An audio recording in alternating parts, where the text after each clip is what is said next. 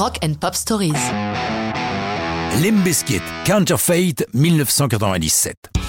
Si Fred Durst, fondateur et leader de Limbiskit, n'avait pas été tatoueur de profession pour faire bouillir la marmite, la carrière du groupe n'aurait peut-être pas été la même, en tout cas, le démarrage aurait sûrement été plus lent. Durst et les membres de Limbiskit sont originaires de Jacksonville en Floride. Le groupe a été fondé en 1994, mais pour l'heure, ils ne vivent pas de leur art. Or, en 95, le groupe Korn est de passage dans leur ville. Le hasard veut que Phil Lee, bassiste de Korn, vienne se faire tatouer dans la boutique où Fred officie. Les deux hommes sympathisent et Phil Lee est impressionné par les démos que Durst lui fait écouter, à tel point qu'il les soumet à divers producteurs.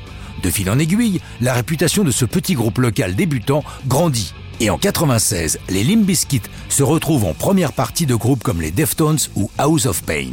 Pour ces derniers, c'est d'ailleurs une tournée d'adieu. Du coup, leur DJ, DJ Lethal, rejoint Limbiskit.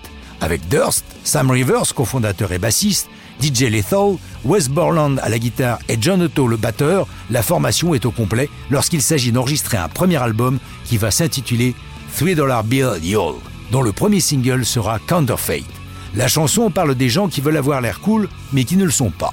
Fred et sa bande visent particulièrement la plupart des rock bands constituées de mecs à longs cheveux, vêtus de vêtements serrés pour jouer du hard rock FM, mais qui, voyant apparaître des groupes dans le style Limbiskit, se mettent à porter des baggy et à introduire du rap dans leurs chansons pour faire plus black.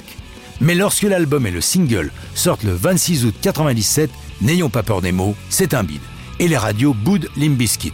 Mais leur maison de disques croit en leur potentiel et prennent une décision inusitée. Ils choisissent une radio de Portland, dans l'Oregon, KUFO, et leur versent 5000 dollars pour jouer Counterfeit 50 fois. Ce choix choque beaucoup. Certains poussent des hauts cris et parlent de corruption. Mais ce n'est pourtant pas le cas. C'est légal, car chaque diffusion est précédée d'un avertissement indiquant clairement que les diffusions est payées par Interscope Records, le label du groupe.